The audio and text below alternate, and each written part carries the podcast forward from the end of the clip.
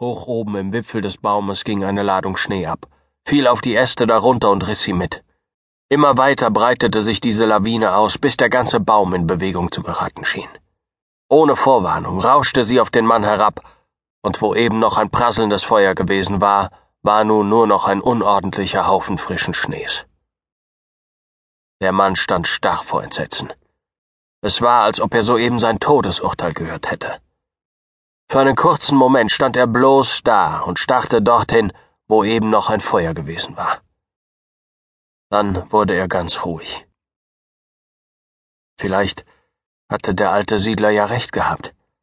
Wenn er nicht allein marschiert wäre, wäre er jetzt nicht in Gefahr. Sein Gefährte würde das Feuer machen. Nun, so war es jetzt an ihm, ein neues Feuer zu machen, und dieses Mal durfte er sich keinen Fehler erlauben. Selbst wenn er erfolgreich war, würde er wohl einige Zehen verlieren. Seine Füße mussten in schlimmem Zustand sein, und es würde noch einige Zeit dauern, bevor das zweite Feuer brannte. Das waren seine Gedanken, aber er saß nicht etwa da und grübelte. Die Gedanken rasten durch sein Gehirn, während er fieberhaft arbeitete. Er machte ein neues Fundament für ein Feuer, diesmal im Freien, wo kein Baum ihm etwas anhaben konnte. Dann sammelte er trockenes Gras und winzige Ästchen. Er konnte zwar nicht mehr mit seinen Fingern greifen, aber er riss einfach ganze Hände voll heraus. Auf diese Weise kamen natürlich auch verrottete Zweige und Moos mit, die er nicht brauchen konnte, aber anders ging es nicht. Er arbeitete konzentriert, sammelte sogar einige größere Äste, die er verwenden würde, wenn das Feuer ein wenig stärker geworden war. Und während er all das tat, saß der Hund dabei und beobachtete ihn mit sehnsüchtigen Augen, denn er erkannte in ihm den, der Feuer machte, und das Feuer ließ auf sich warten. Als alles bereit war, griff der Mann in seine Tasche, um ein zweites Stück Birkenrinde herauszuholen. Er wusste, dass die Rinde dort war, und er konnte sie knacken hören, obwohl er sie nicht spürte. Und was er auch tat, er konnte sie nicht greifen. Während er es wieder und wieder versuchte, wurde in ihm die Gewissheit stärker, dass seine Füße erfroren. Dieser Gedanke ließ ihn kurz panisch werden, aber er kämpfte dagegen an und wurde wieder ruhig. Er zog die Fäustlinge mit seinen Zähnen über die Hände, schwang seine Arme, drosch seine Hände mit aller Macht gegen seine Seiten. Er tat es im Sitzen, dann stand er auf und drosch weiter. Der Hund saß im Schnee, seinen Schwanz dem eines Wolfes gleich behaglich über seine Vorderpfoten gebreitet, seine scharf geschnittenen Wolfsohren aufgerichtet, während er den Mann beobachtete. Und der Mann, der noch immer mit den Händen gegen seine Seiten schlug, um warm zu werden, fühlte eine Welle von Neid in sich aufsteigen. Neid auf die Kreatur, die da warm und sicher in ihrem eigenen Pelz saß. Nach einer Weile bemerkte er, dass er seine Finger wieder zu spüren begann. Zuerst war es nur ein schwaches Kitzeln, doch bald wurde es zu einem furchtbaren Stechen. Der Mann nahm es dankbar zur Kenntnis. Er zog den rechten Handschuh ab und griff nach der Birkenrinde. Sofort wurden seine bloßen Finger wieder taub. Dann zog er die Streichhölzer heraus, aber die furchtbare Kälte hatte jegliches Leben aus seinen Fingern gesogen.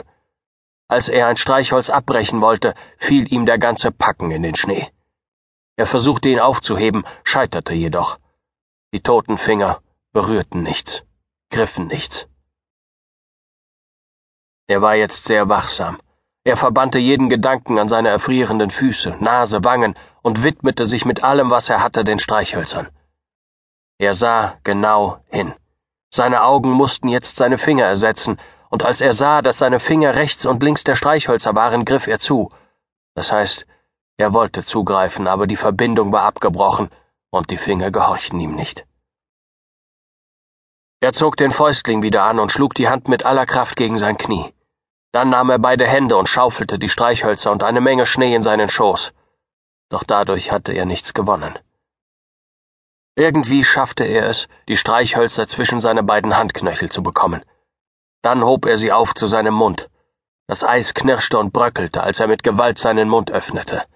Er zog den Unterkiefer ein, die Oberlippe nach oben und riss mit den Vorderzähnen ein Streichholz ab. Es fiel in seinen Schoß. Noch immer nichts gewonnen. Er konnte es nicht greifen. Dann hatte er eine Idee.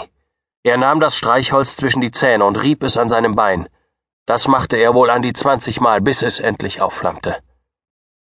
Während es brannte, hielt er es an die Birkenrinde. Aber der verbrennende Schwefel stach in seine Nase und Lungen. Er begann unkontrolliert zu husten. Das Streichholz fiel in den Schnee und erlosch. Der Alte von Sulphur Creek hatte recht gehabt, dachte er in einem Moment der Verzweiflung. Man sollte wirklich nur mit einem Partner hier draußen sein. Wieder schlug er seine Hände gegen seinen Körper, aber nun konnte er gar kein Gefühl mehr verspüren. Plötzlich zog er beide Fäustlinge aus, indem er sie mit den Zähnen von den Händen riss. Er nahm den ganzen Packen Streichhölzer mit seinen Handknöcheln empor. Die Muskeln seiner Arme waren nicht erfroren, und so konnte er die Knöchel fest zusammenpressen. Dann rieb er den ganzen Packen an seinem Bein. Eine Stichflamme loderte auf, siebzig Streichhölzer auf einen Schlag. Es ging kein Wind. Er legte seinen Kopf auf die Seite, um dem stechenden Qualm zu entgehen, und hielt die riesige Flamme an die Birkenrinde. Während er das tat, bekam er plötzlich wieder Gefühl in der Hand. Sein Fleisch brannte. Er konnte es riechen, und irgendwo tief unter der Haut konnte er es auch fühlen. Das Gefühl wurde immer stärker. Schließlich wurde es zu einem furchtbaren Schmerz, und doch gab er nicht nach. Er hielt die Streichhölzer linkisch gegen die Rinde, die nicht recht Feuer fangen wollte, weil seine brennenden Hände das meiste von den Flammen abbekamen. Schließlich, als er es nicht mehr aushalten konnte, schnellten seine Hände auseinander. Die Streichhölzer zischten im Schnee, aber die Rinde brannte. Er fing an, trockenes Gras und winzige Zweige auf die Flamme zu legen. Er hatte keine große Auswahl, denn er musste das Brennmaterial mit seinen Handknöcheln nehmen. Kleine Stücke von verrottetem Holz und grünem Moos hingen an den Zweigen. Er biss sie ab, so gut es eben ging. Er versorgte die Flamme mit unendlicher Vorsicht und tapsigen Bewegungen. Sie bedeutete Leben, und sie durfte nicht ausgehen. Da seine Extremitäten nicht mehr mit Blut versorgt wurden, begann er zu zittern und bewegte sich noch ungelenker. Ein großes Stück grünen Mooses fiel mitten auf das kleine Feuer. Er versuchte es wegzunehmen, aber mit seinen zitternden Fingern griff er zu weit ins Feuer hinein und riss den Herd des Feuers auseinander. Fieberhaft versuchte er es wieder zusammenzuschieben, doch er zitterte zu stark. Die Zweige waren jetzt hoffnungslos verstreut. Sie verströmten noch ein letztes Wölkchen Rauch, dann erloschen sie. Der Feuermacher hatte versagt. Er sah sich um, völlig apathisch. Dann erblickte er den Hund, der die Reste des Feuers zwischen ihnen betrachtete.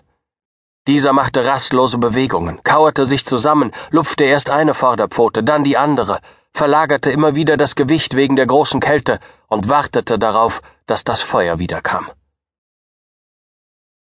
Mit dem Anblick des Hundes kam dem Mann eine verrückte Idee. Er erinnerte sich an die Geschichte eines Wanderers, der in einen Blizzard geraten war. Er hatte einen Stier getötet, war in das Innere des Tieres gekrochen und hatte sich so gerettet. Er würde den Hund töten und seine Hände in den warmen Körper stecken, bis die Taubheit aus ihnen gewichen wäre, und dann würde er ein neues Feuer machen. Er sprach auf den Hund ein, rief ihn zu sich, doch in seiner Stimme schwang eine Angst, die den Hund erschreckte. So hatte der Mann noch nie zu ihm gesprochen. Irgendetwas war faul, und das misstrauische Tier witterte Gefahr. Welche Gefahr das war, wusste es nicht, aber irgendwo in seinem Gehirn wuchs die Feindschaft zu dem Mann. Der Hund presste seine Ohren flach gegen den Schädel, und seine rastlosen Bewegungen, das Verlagern des Gewichtes auf den Vorderpfoten, wurden immer deutlicher und er hielt sich von dem Mann fern. Dieser ließ sich auf alle Viere hinab und krabbelte auf den Hund zu. Doch diese ungewohnte Haltung ließ den Hund umso mehr Verdacht schöpfen, und er schlich winselnd davon. Der Mann setzte sich im Schnee auf und zwang sich ruhig zu bleiben. Dann zog er mit Hilfe seiner Zähne die Fäustlinge wieder an und stand auf. Er musste hinuntersehen, um sicherzugehen, dass er wirklich auf seinen Beinen stand, denn er war ohne Gefühl in den Füßen und fühlte keinerlei Verbindung zum Boden. Seine nun wieder aufrechte Haltung ließ den Hund wieder ein wenig Vertrauen schöpfen. Als der Mann ihn mit herrischer Stimme anschrie, verspürte der Hund die Gewohnheit des Gehorchens und kam zu ihm. Als er in Reichweite gekommen war, verlor der Mann die Kontrolle über sich. Er warf seine Arme um den Hund, und er war sehr überrascht, als er merkte, dass seine Hände ihm nicht mehr gehorchten, dass er seine Finger weder biegen konnte noch irgendetwas verspürte.